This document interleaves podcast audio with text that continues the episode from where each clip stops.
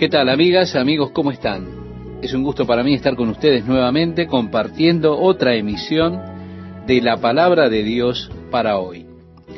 El profeta Isaías comienza esta profecía en particular y la dirige a Babilonia, la cual es referida aquí en este versículo 1 como torbellino del Negev, profecía sobre el desierto del mar como torbellino del Negev.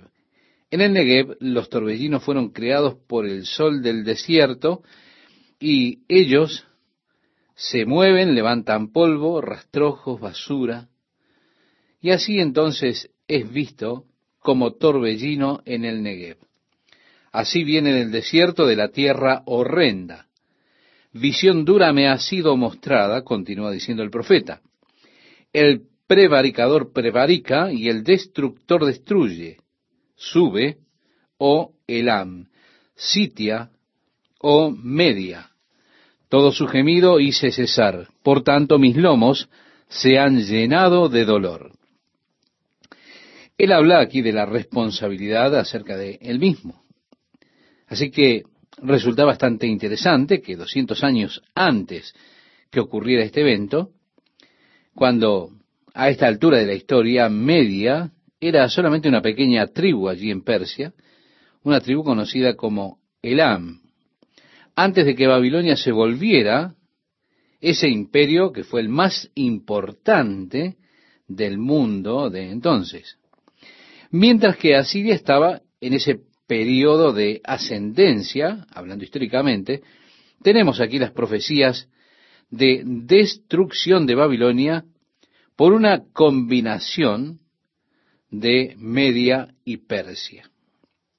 No hay forma, absolutamente no hay forma, de que ningún hombre en aquel día pudiese prever que las dos pequeñas tribus de Media y Persia, o como decíamos, también conocidas como Elam, estuvieran volviéndose el principal poder para destruir ese tremendo imperio de Babilonia.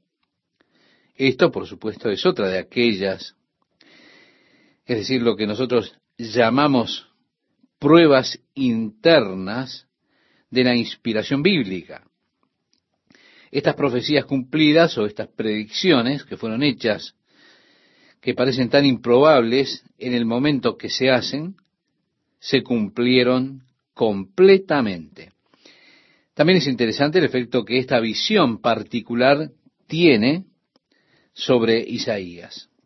Fue interesante que a veces cuando ocurre que Dios le hablaba a un profeta, esto parecía tener un efecto físico sobre el profeta. A veces provocaba una gran debilidad. Es que era una experiencia físicamente agotadora mostrándole a él las cosas, producía un efecto agotador físicamente muy importante. Daniel habla de cómo, luego de determinadas visiones que el Señor le mostró, se lo veía como en su cama, su cabeza como que giraba y como que él sentía, al decir de Daniel, que mi fuerza se cambió en desfallecimiento. Solo la presencia de Dios y lo demás tenía ese efecto poderoso en lo físico sobre él. Isaías describe que mis lomos se han llenado de dolor. Continúa diciendo, como angustia de mujer de parto, me agobié oyendo y al ver me he espantado. Se pasmó mi corazón, el horror me ha intimidado. La noche de mi deseo se me volvió en espanto. ¿Se da cuenta? Esa es la reacción física que Isaías tuvo cuando él vio esa visión del imperio medo-persa conquistando al imperio babilónico. Él sentía dolores como una mujer en trabajo de parto. Por supuesto, él lo describe así. Él estaba lleno de miedo y tenía un efecto físico adverso. También resulta interesante aquí que él comienza a describir un poco de las circunstancias por las cuales Babilonia habría de ser conquistada. Él extiende esto más adelante en el capítulo 45 de este libro. Él se extiende más en cuanto a la destrucción de Babilonia, inclusive allí nombra al rey conquistador o al general conquistador, llamándolo por nombre 150 años antes de que él naciera, diciéndoles cómo es que el mismo método por el cual la ciudad sería tomada, cómo el río Éufrates habría de ser desviado y cómo ellos llegarían a los bancos del río y a través de las puertas elevadas que serían abiertas. Cuando lleguemos al capítulo 45 tomaremos nuevamente un poco de esto para mostrarle a usted, estimado oyente, la conquista de Babilonia por medio de Ciro. Es exactamente como lo describió Isaías 150 años antes, reitero, de que Ciro naciera. Él ya lo nombra. Y 200 años antes de la caída de Babilonia, Él le da a usted los detalles.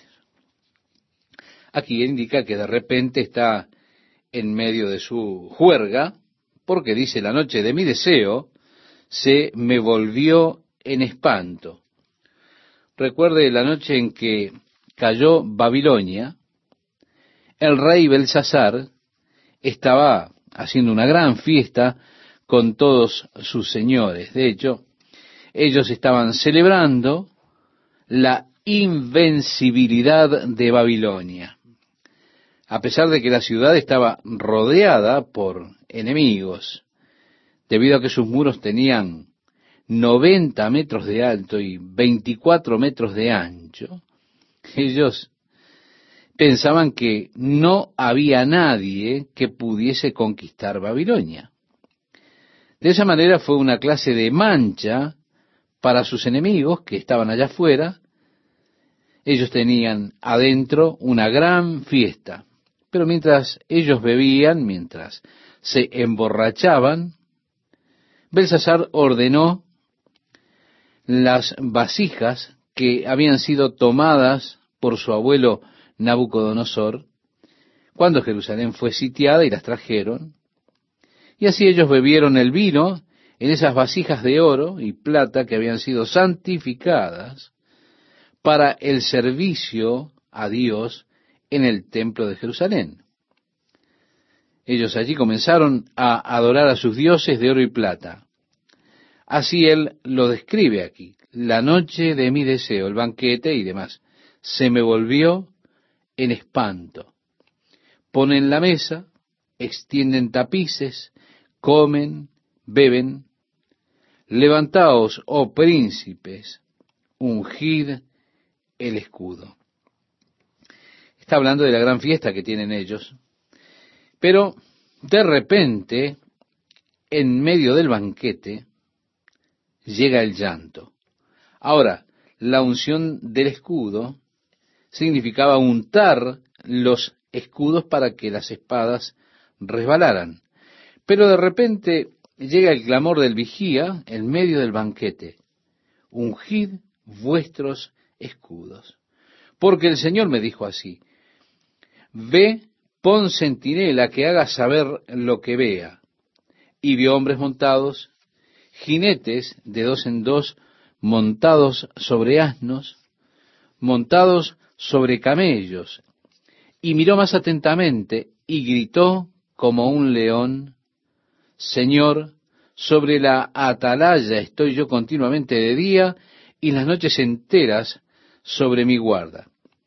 Antes de seguir, es interesante, cuando Daniel tuvo su visión de los imperios gobernantes del mundo, él los vio como bestias. El león precisamente representaba a Babilonia.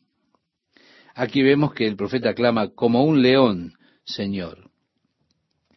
Después habló y dijo, cayó, cayó Babilonia, y todos los ídolos de sus dioses quebrantó en tierra.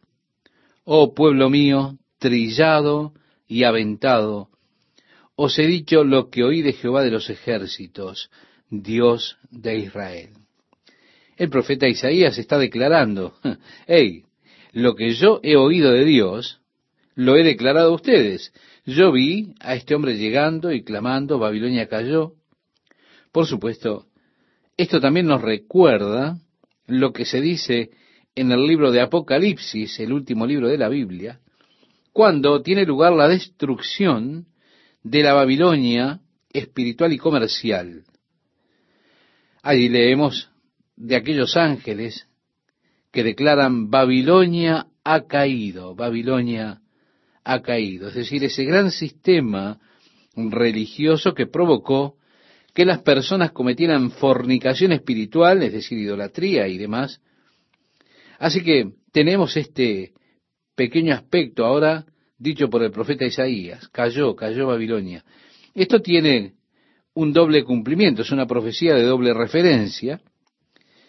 Eh, tiene que ver con la caída bajo la invasión medo-persa, pero también tiene lugar en el futuro o tendrá lugar en el futuro cuando mencionábamos esto que el ángel de Apocalipsis expresa. En los versículos 11 y 12, aquí yo no comprendo la visión que él tuvo, es acerca de Duma, la cual es Edom. Me dan voces de Seir. El monte Seir marca los límites de Edom. Dice el profeta, guarda, ¿qué de la noche? Guarda, ¿qué de la noche? El guarda respondió, la mañana viene y después la noche. Preguntad si queréis, preguntad, volved, venid. Francamente le digo, yo no comprendo lo que está diciendo el guarda aquí. ¿Qué está indicando él? Así que esto lo dejo. A continuación tenemos profecía sobre Arabia. En el bosque pasaréis la noche en Arabia, oh caminantes, de Dedán. Dedán, por supuesto, era una de las tribus. Arabia Saudita originalmente estaba formada por dos principales tribus familiares, aquellos de Seba y también los de Dan. Por eso cuando usted va al libro de Ezequiel y lee las profecías de Ezequiel acerca de la invasión de Israel por Rusia con sus aliados, es interesante notar que a pesar de que Irán va con Rusia en la invasión de Israel, Arabia Saudita no lo hace. Así que Israel realmente no tiene que preocuparse por una invasión desde Arabia Saudita porque lo dice la escritura, porque Arabia Saudita ocupará su parte cuando Rusia invada. Es de Rusia que ellos tienen que preocuparse, no precisamente de Arabia Saudita, también de Irán. Cuando llegue el conflicto, Arabia Saudita se unirá en protesta, no en la pelea, solo en la protesta de la invasión rusa a Israel. Así que el hecho de que estas cosas se van moviendo en esa dirección, ahora hace por supuesto a la Biblia extremadamente relevante para nuestro propio mundo en el cual vivimos en el día de hoy. En cuanto a las decisiones actuales que se están tomando por el Departamento de Estado y todas aquellas personas que tratan con la estrategia mundial. ¿Cuánto apoyo le daremos a Arabia Saudita? Y todo esto, y aún así, la Biblia coloca toda la historia del futuro allí delante nuestro.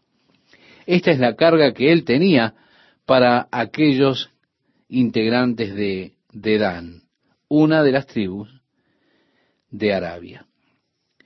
Dice a partir del versículo 14, salid a encontrar al sediento, llevadle agua, moradores de tierra de Tema, socorred con pan al que huye, porque ante la espada huye, ante la espada desnuda, ante el arco entesado, ante el peso de la batalla.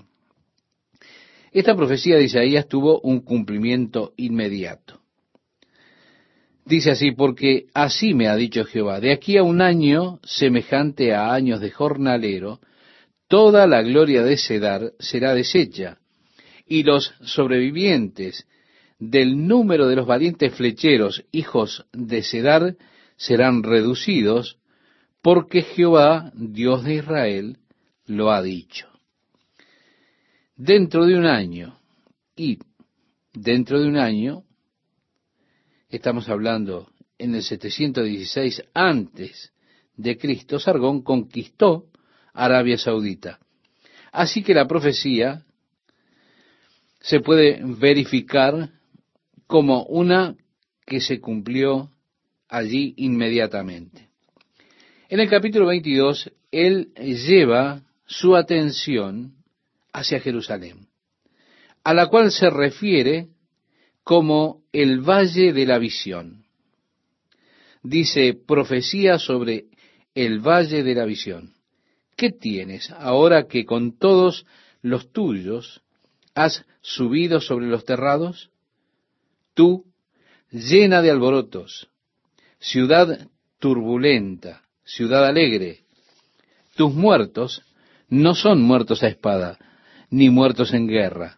Todos tus príncipes juntos huyeron del arco, fueron atados, todos los que en ti se hallaron fueron atados juntamente, aunque habían huido lejos. Por esto dije, dejadme, lloraré amargamente. No os afanéis por consolarme de la destrucción de la hija de mi pueblo. Él no los ve asesinados por la espada cuando ve la destrucción, pero él llora y dice, déjame, lloraré amargamente. No os afanéis por consolarme de la destrucción de la hija de mi pueblo. Y continúa diciendo, porque día es de alboroto, de angustia y de confusión de parte del Señor Jehová de los ejércitos en el valle de la visión para derribar el muro y clamar al monte. Y Elam tomó aljaba con carros y con jinetes, y Kir sacó el escudo. Tus hermosos valles fueron llenos de carros, y los de a caballo acamparon a la puerta, y desnudó la cubierta de Judá, y miraste en aquel día hacia la casa de armas del bosque. Visteis las brechas de la ciudad de David que se multiplicaron, y recogisteis las aguas del estanque de abajo, y contasteis las casas de Jerusalén, y derribasteis casas para fortificar el muro. Estimado oyente, él está hablando aquí acerca de los preparativos que tendría lugar en el momento en el cual Jerusalén, en la preparación por las amenazas de la invasión asiria, la cual había destruido el reino del norte, ahora Asiria estaba amenazando con llegar con sus ejércitos y destruir Jerusalén. Así vimos que el rey Ezequías tomaba precauciones.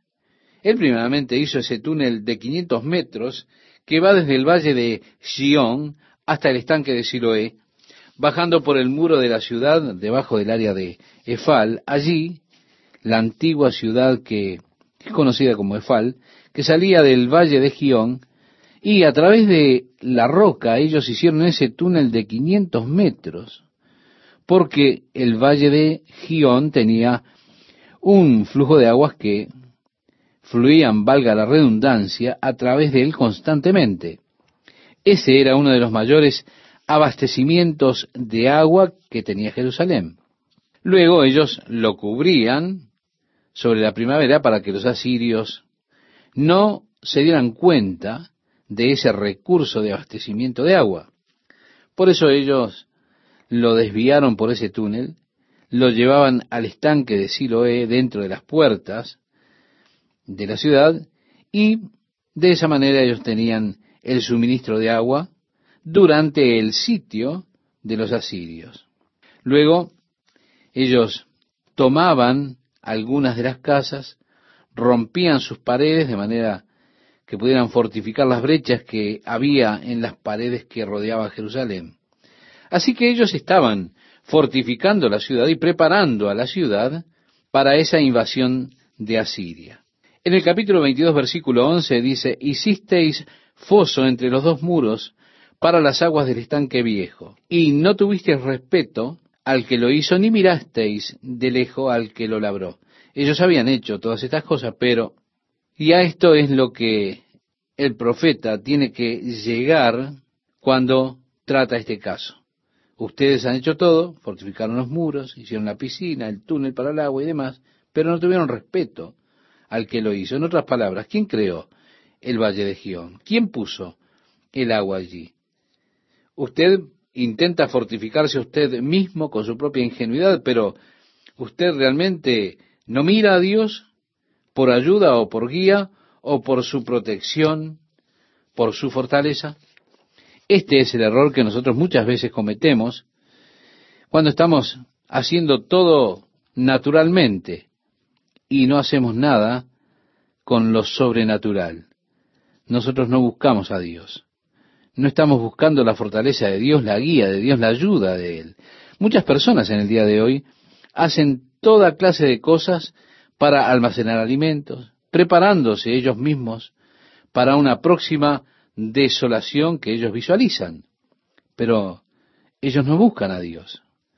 Ellos realmente no van buscando la guía de Dios, no van a Dios por ayuda. Simplemente ellos están confiando en ellos mismos, no están confiando en el Señor, confían en sus propias capacidades. Por eso el profeta les encuentra este defecto de no buscar a Dios. Por tanto, el Señor Jehová de los ejércitos llamó en este día a llanto y a endechas a raparse el cabello y a vestir silicio. ¿Qué tal amigos? ¿Cómo están? Es un gusto para mí estar nuevamente con ustedes en una nueva emisión de este programa. La calvicie, sabemos, era el rapado de la cabeza que ellos se hacían. Esto se hacía como un voto a Dios.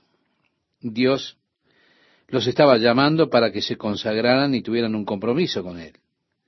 Dios había dicho, si se humillare mi pueblo, sobre el cual mi nombre es invocado, y oraren y buscaren mi rostro, y se convirtieren de sus malos caminos, entonces yo oiré desde los cielos, y perdonaré sus pecados, y sanaré su tierra. Pero, estimado oyente, en lugar de humillarse ellos, en lugar de orar y buscar a Dios, estaban tomando toda la precaución natural que podían, confiando en ellos mismos, sin tomar a Dios en cuenta. Dios espera que usemos sabiduría para tomar precauciones que son o aparecen como naturales.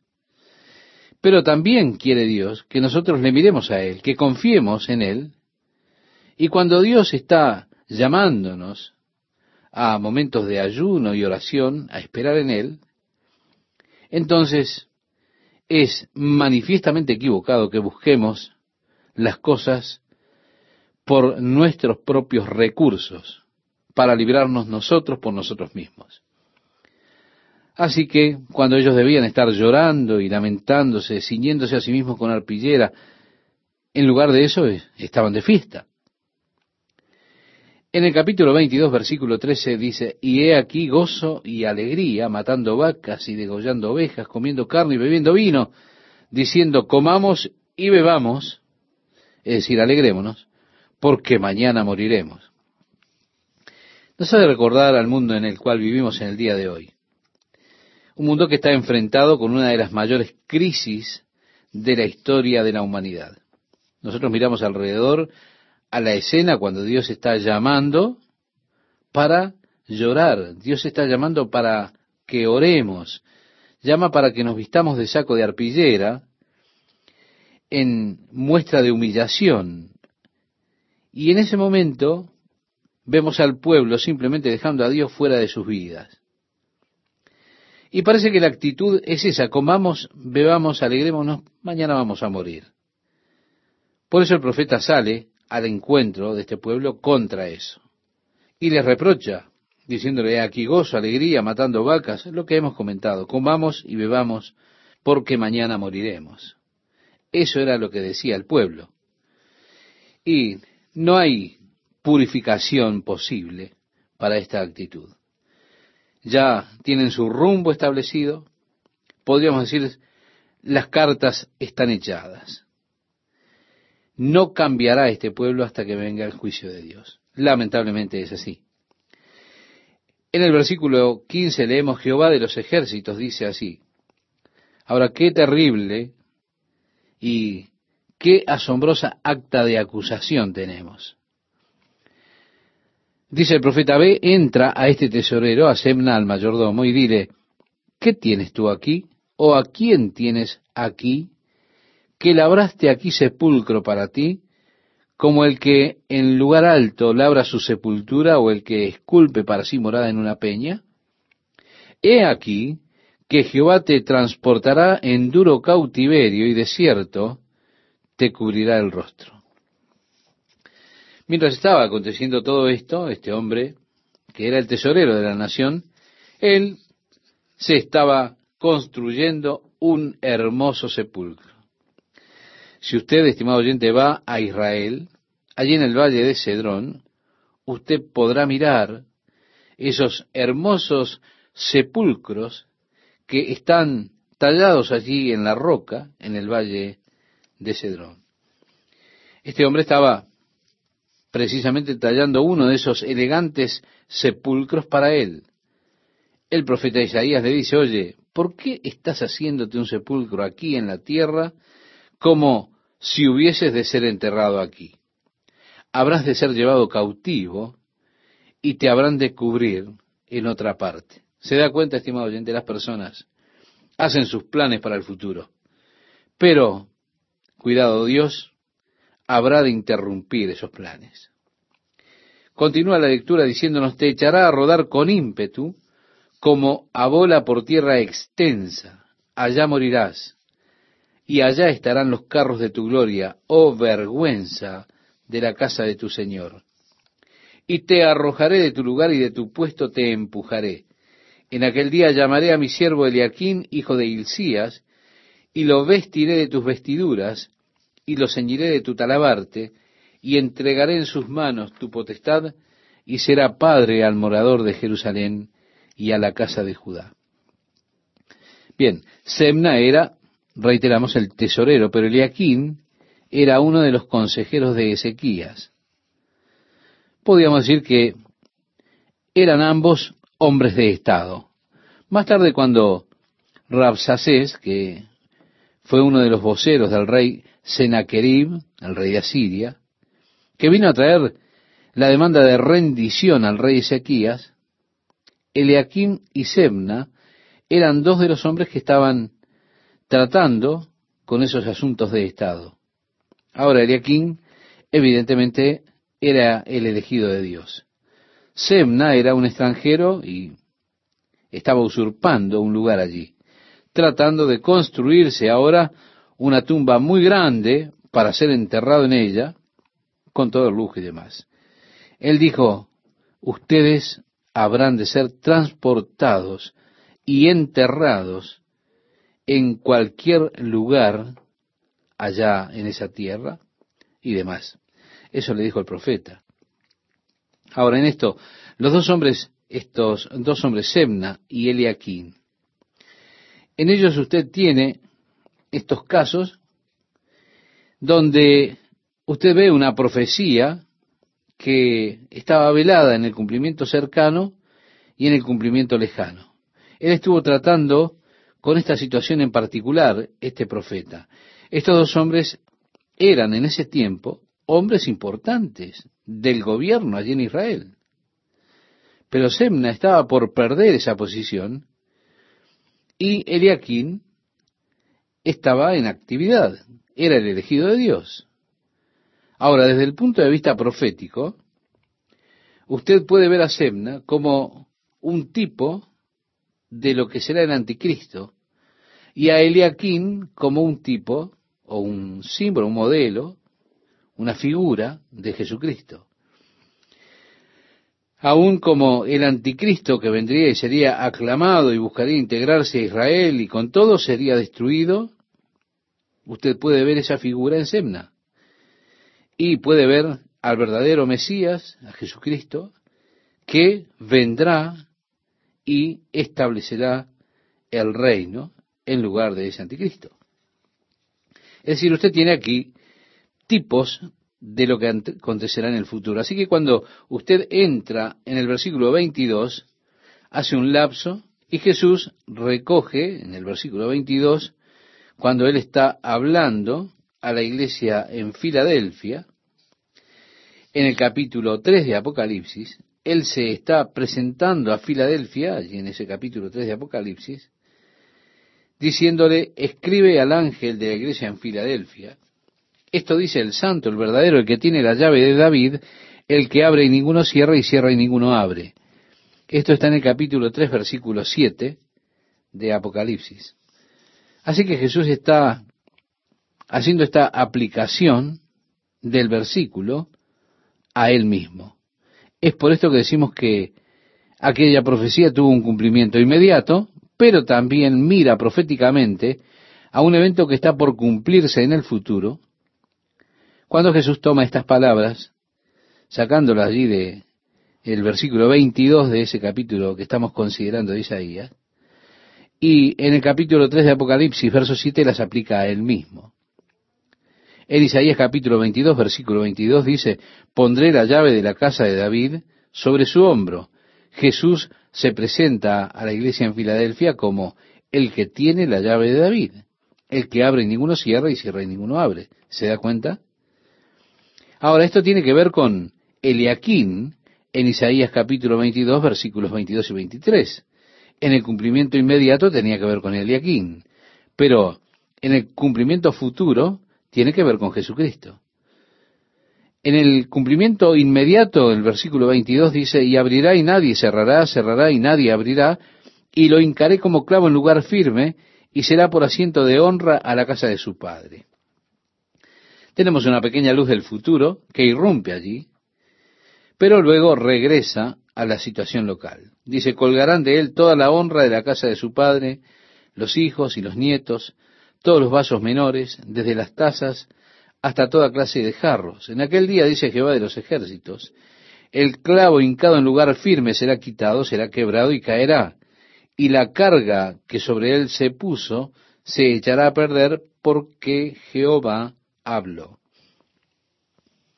Ahora, en el capítulo 23, él presenta allí su carga contra Tiro. Tiro era, por supuesto, un pueblo portuario.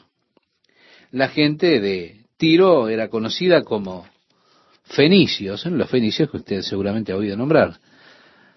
Así que ustedes que son versados en historia antigua, sin duda saben de los fenicios, de esas naves tremendas que ellos tenían.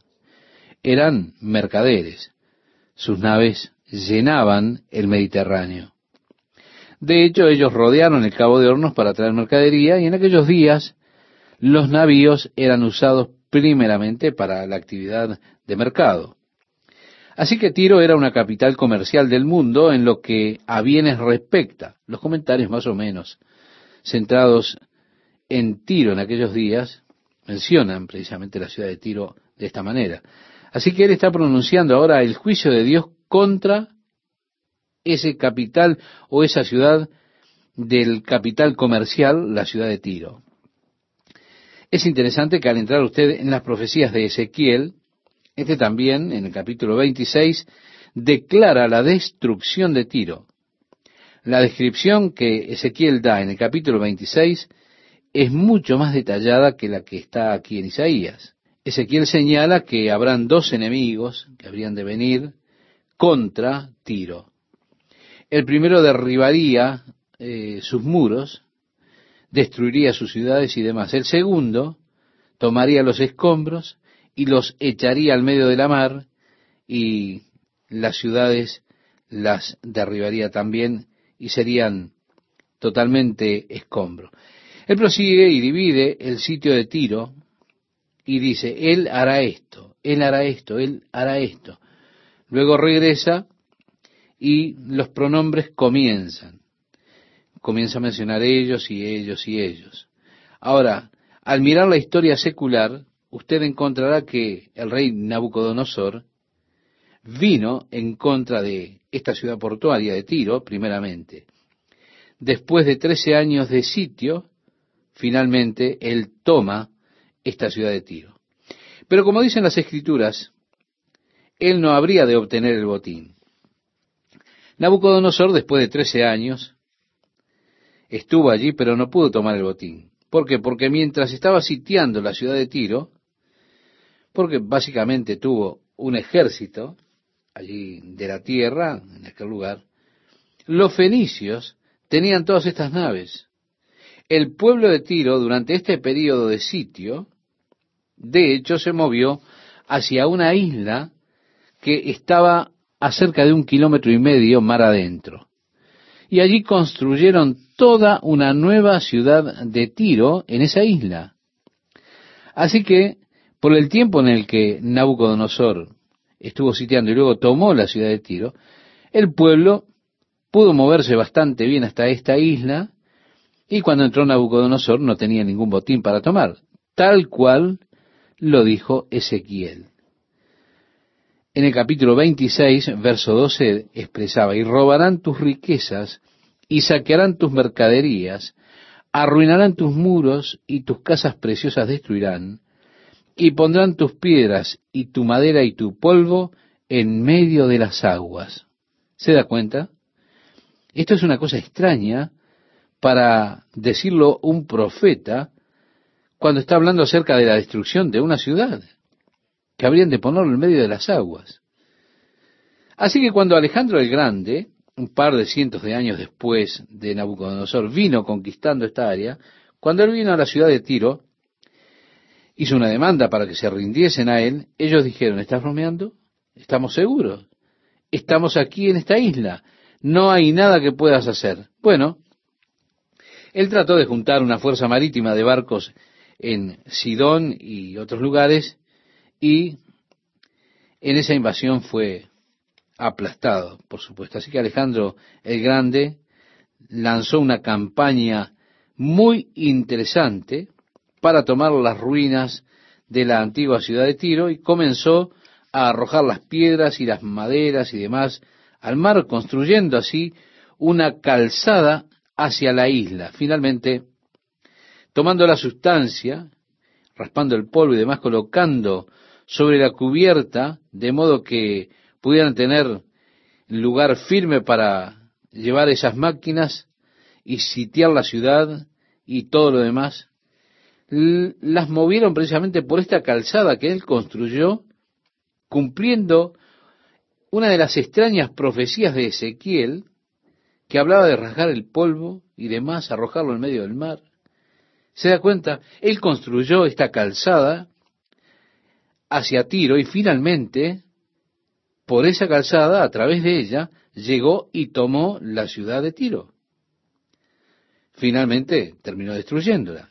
La Biblia dice, y te pondré como una peña tendedero de redes serás, y nunca más serás edificada porque yo Jehová he hablado, dice Jehová el Señor. Por años la gente simplemente pensó, cuando ellos vieron las ruinas del área de Tiro, que era simplemente una península, pero en un examen más cuidadoso descubrieron que esto es lo que los historiadores dijeron. Esta es la ciudad isla de Tiro. Y la península que pensaron que era una península es de hecho una calzada artificial que fue construida precisamente por Alejandro el Grande para conquistar la ciudad de Tiro, exactamente de acuerdo a lo que decía la profecía bíblica.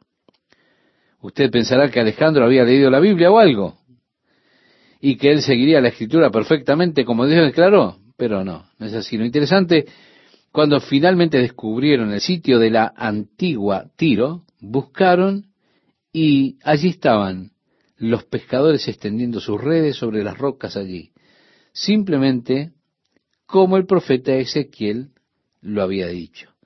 Y su lugar será tendedero de redes se da cuenta nuevamente la palabra de Dios de manera tan interesante, la vemos siendo cumplida. Ahora, en Ezequiel capítulo 28, él toma esta lamentación contra el rey de Tiro.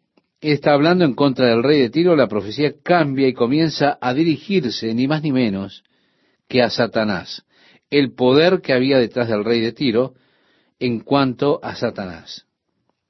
Y dice, Hijo del hombre, levanta endechas sobre el rey de Tiro y dile, así ha dicho Jehová el Señor, tú eras el sello de la perfección, lleno de sabiduría y acabado de hermosura. En Edén, en el huerto de Dios estuviste, de toda piedra preciosa era tu vestidura, de cornerina, topacio, jaspe, crisólito, berilo y onice, de zafiro, carbúnculo, esmeralda y oro, los primores de tus tamboriles y flautas estuvieron preparados para ti en el día de tu creación. Está describiendo a Satanás. Bien, Tiro era el centro del sistema comercial. Dios parece disponer de los sistemas comerciales de los hombres. Parece que Dios no está interesado en hombres que explotan a otros hombres para su propio beneficio. Claro que no. Dios desciende nuevamente en contra de Tiro por su comercialismo. En el capítulo 18 de Apocalipsis, el gran sistema comercial final que es destruido, vemos que allí dice nuevamente, y los mercaderes de la tierra lloran y hacen lamentación sobre ella porque ninguno compra más sus mercaderías. Llegamos al capítulo 23, versículo 1, dice, profecía sobre Tiro, aullad naves de Tarsis, porque destruida es Tiro hasta no quedar casa ni a dónde entrar. Desde la tierra de Quitín les es revelado. Yo le invito, estimado oyente, a que usted lea todo este pasaje hasta el versículo 14 y verá que habla aquí de los caldeos o los babilonios como conquistadores. Ya en el versículo 14 dice, aullad naves de Tarsis, porque destruida es vuestra fortaleza. Sí, la gran marítima fenicia destruida. Y culmina a partir del verso 15 al 18 diciendo, acontecerá en aquel día que Tiro será puesta en olvido por setenta años como días de un rey. Después de los setenta años, cantará Tiro canción como de ramera. Toma arpa y rodea la ciudad, oh ramera olvidada. Haz buena melodía, reitera la canción para que seas recordada. Y acontecerá que al fin de los setenta años visitará Jehová a Tiro y volverá a comerciar y otra vez fornicará con todos los reinos del mundo sobre la faz de la tierra. Pero sus negocios y ganancias serán consagrados a Jehová. No se guardarán ni se atesorarán, porque sus ganancias serán para los que estuvieren delante de Jehová, para que coman hasta saciarse y vistan espléndidamente. Culminando decimos que en los salmos, un salmo del reino habla de Tiro trayendo sus regalos y demás, trayéndolos al Señor en la era del reino que está por venir. En uno de los eh, pasajes que se menciona el reino de los reinos. Así que finalmente Tiro será usado nuevamente solamente para proveer al reino del Señor. ¿Qué tal amigas, amigos, cómo están? Llegamos al capítulo 24 y allí entramos en cosas que la tierra estará enfrentando muy pronto porque veremos cosas que han de suceder durante la gran tribulación, ese momento cuando el Señor esté preparando la tierra para el regreso de Jesucristo a este mundo.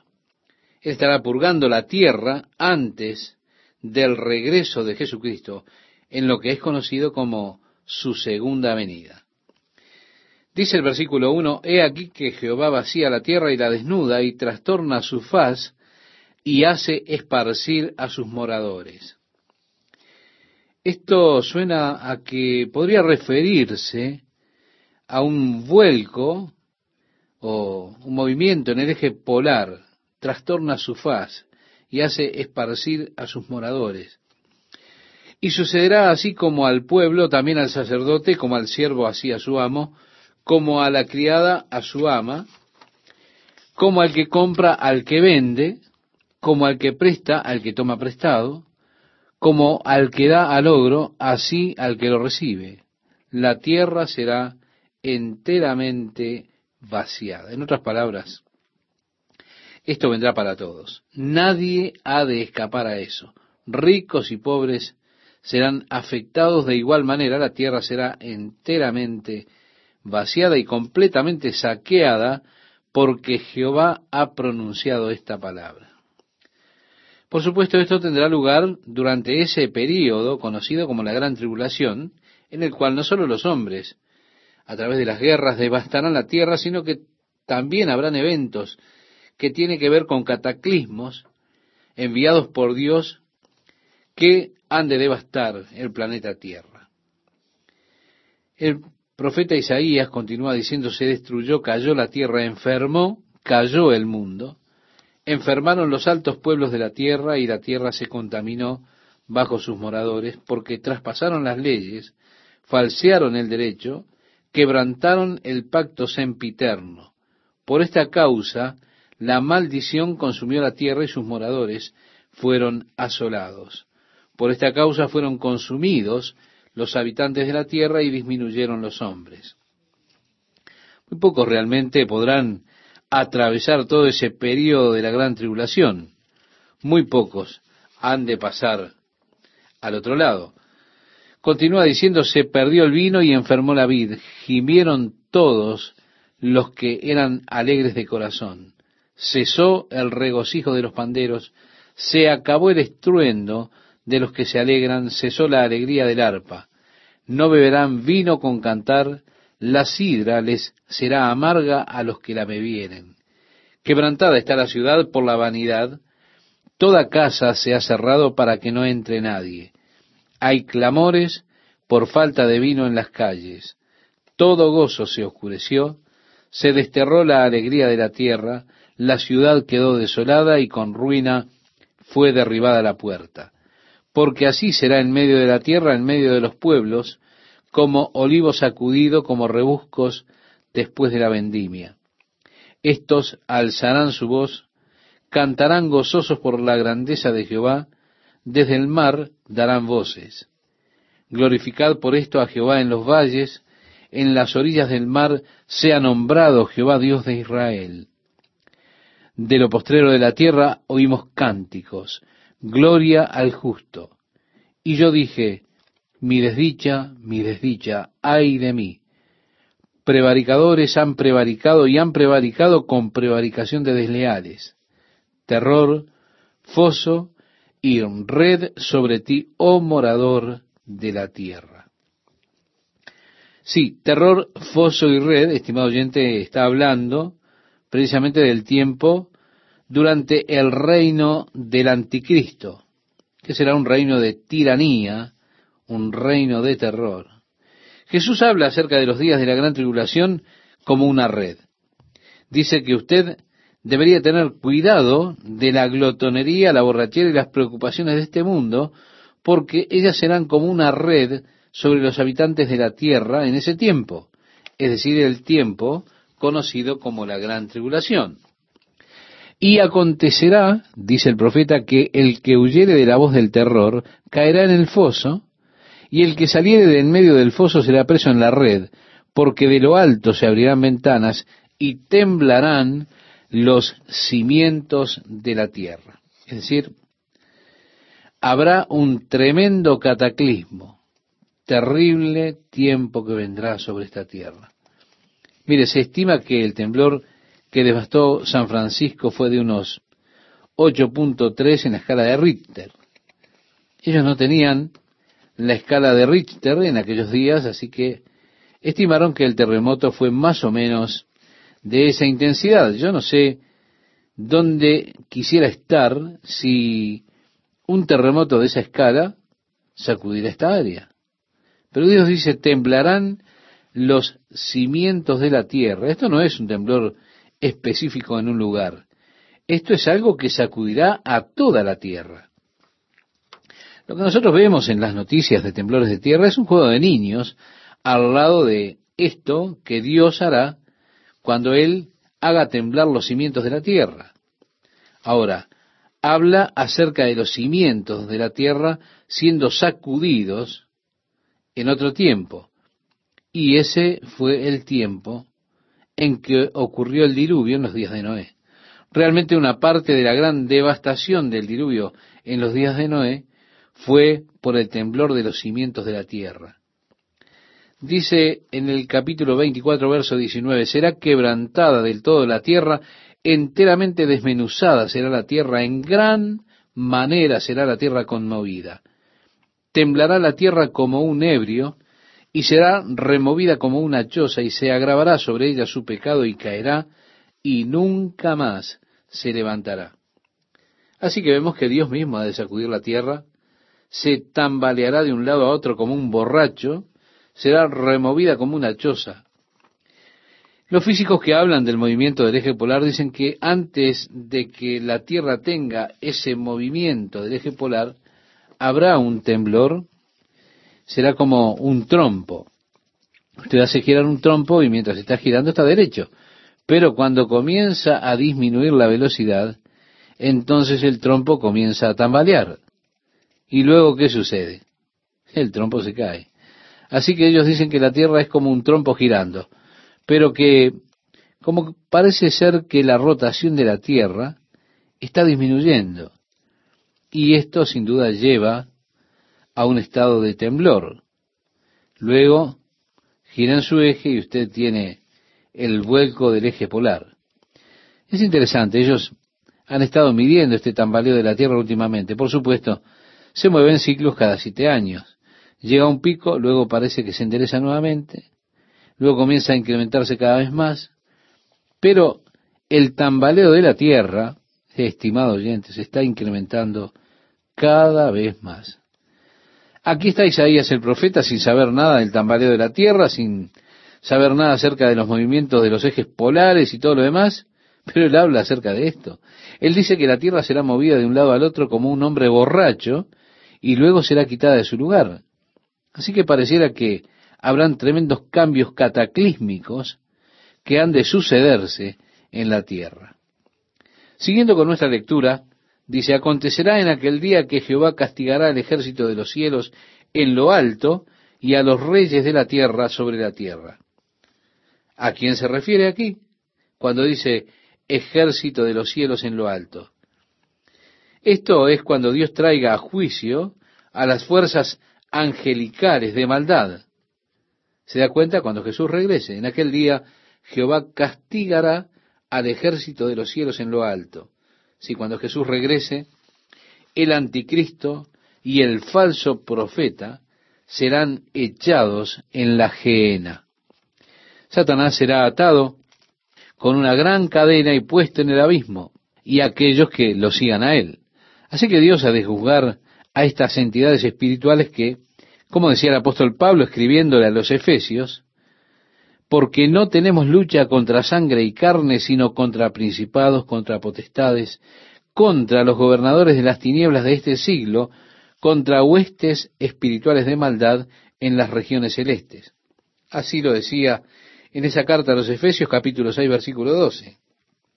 Volviendo a Isaías capítulo 24 verso 21 dice, acontecerá en aquel día que Jehová castigará al ejército de los cielos en lo alto y a los reyes de la tierra sobre la tierra. Un doble juicio de los seres espirituales, aquellas fuerzas demoníacas, y también de los hombres malvados. El día del juicio, el día de la ira. Y serán amontonados como se amontonan los encarcelados en mazmorra. Recuerde al demonio diciéndole a Jesús, hey, no nos eches en el foso antes de nuestro tiempo. Ellos le suplicaban a Jesús que no los lanzara a ellos a ese abismo.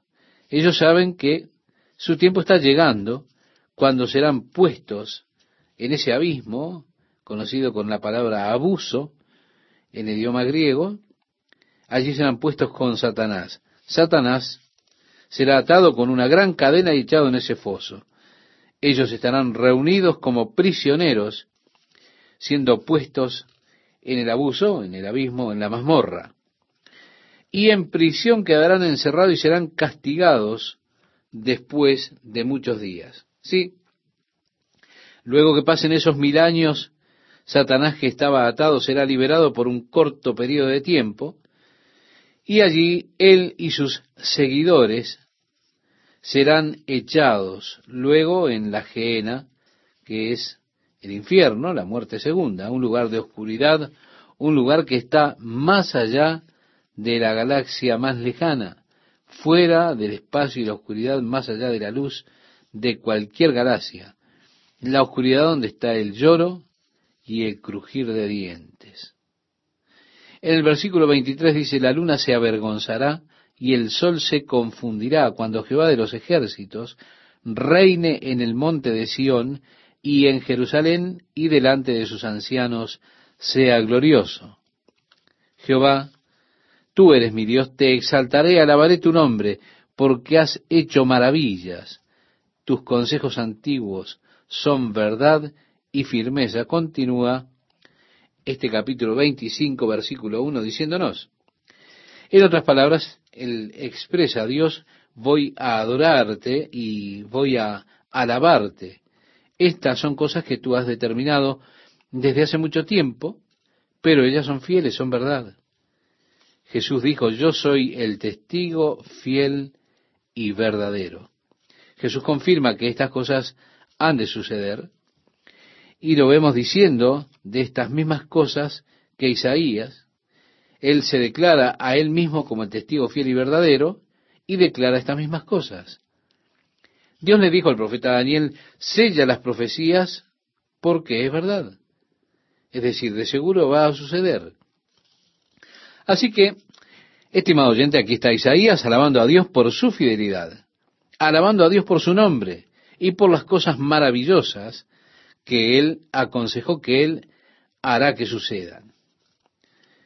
Porque convertiste la ciudad en montón, la ciudad fortificada en ruina, el alcázar de los extraños, para que no sea ciudad ni nunca jamás sea reedificado. Por esto te dará gloria el pueblo fuerte, te temerá la ciudad de gentes robustas, porque fuiste fortaleza al pobre, fortaleza al menesteroso en su aflicción, refugio contra el turbión, sombra contra el calor, porque el ímpetu de los violentos es como turbión contra el muro.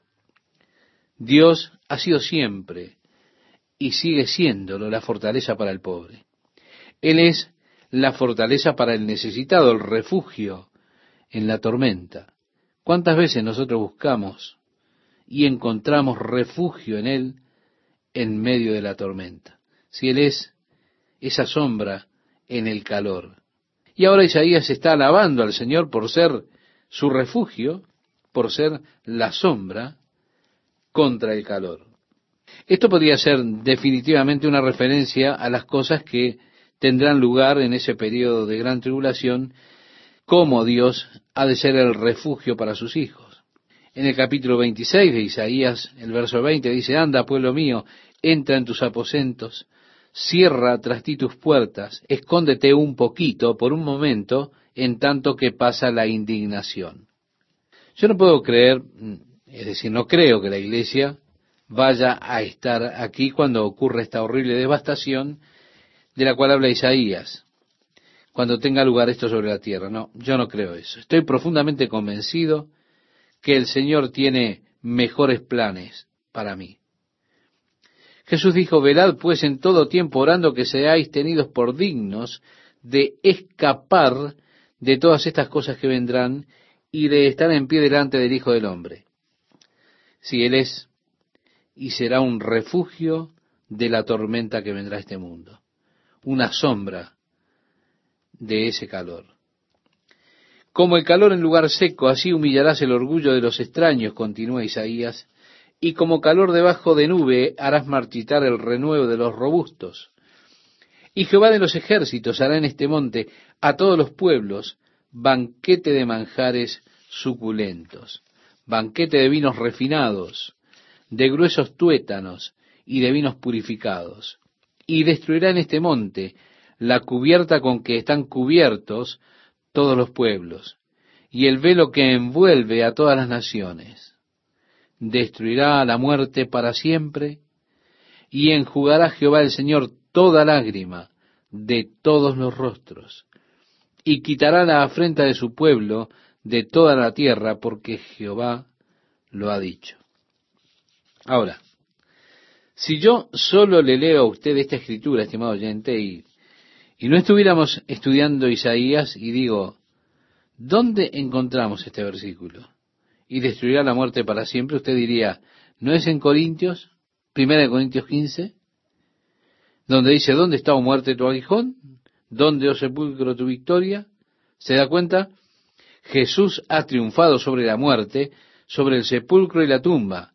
Y hablando de la resurrección de Jesucristo, la cual nos trae esperanza de nuestra resurrección, nos trae esa esperanza. El apóstol Pablo dice que Cristo ha resucitado de los muertos y se ha vuelto Él los primeros frutos de aquellos resucitados de la muerte.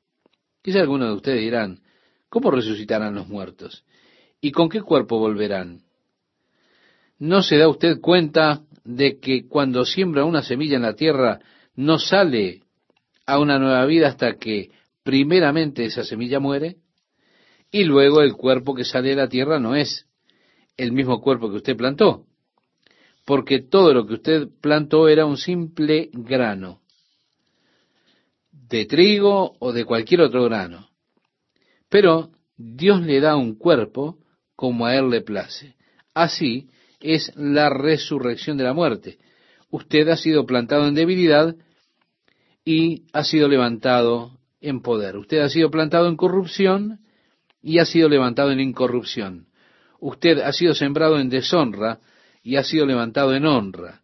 Usted ha sido plantado en un cuerpo natural y ha sido levantado en un cuerpo espiritual, porque hay un cuerpo natural y hay un cuerpo espiritual. Incluso así como usted ha sido nacido en la imagen de la tierra y ha sido terrenal, así usted dará fruto a la imagen del cielo. Y por supuesto, la gloria del celestial es una, la gloria del terrestre es otra. Todo esto lo podemos encontrar, si usted busca después en su Biblia, en la primera carta que le escribió el apóstol Pablo a los Corintios, en el capítulo 15, entre los versículos 20 y 40, allí va a encontrar estos versículos. Él continúa y habla de estas cosas y dice, he aquí os digo un misterio, no todos dormiremos, pero todos seremos transformados en un momento, en un abrir y cerrar de ojos, a la final trompeta, porque se tocará la trompeta y los muertos serán resucitados incorruptibles y nosotros seremos transformados. Si en un parpadeo ha de suceder esto. Luego ocurrirá esto. ¿Dónde está, oh muerte, tu aguijón? ¿Dónde, oh sepulcro, tu victoria? Porque el aguijón de la muerte fue el pecado, pero ha sido removido a través de Jesucristo. Oh, gracias a Dios, quien nos dio la victoria a través de nuestro Señor Jesucristo. Así que tenemos allí la gloriosa proclamación de Pascua. Todo se vincula con la resurrección de Jesucristo. El pecado ha sido vencido. Ha sido vencido y ahora tenemos la victoria en la resurrección de Jesucristo. Y el Señor ha de remover toda lágrima de todos los rostros. Ahora, si yo le leo esto a usted, usted dirá, esto está en Apocalipsis, ¿verdad? En el capítulo 7 dice, y Dios enjugará toda lágrima. En Apocalipsis capítulo 22 nuevamente, y Dios enjugará toda lágrima. En ese glorioso día del reino del Señor en este mundo. Y enjugará Jehová el Señor toda lágrima de todos los rostros, y quitará la afrenta de su pueblo de toda la tierra, porque Jehová lo ha dicho, expresaba Isaías. Y a mí me gusta esto. Dios lo ha dicho. Entonces usted sabe que eso acontecerá.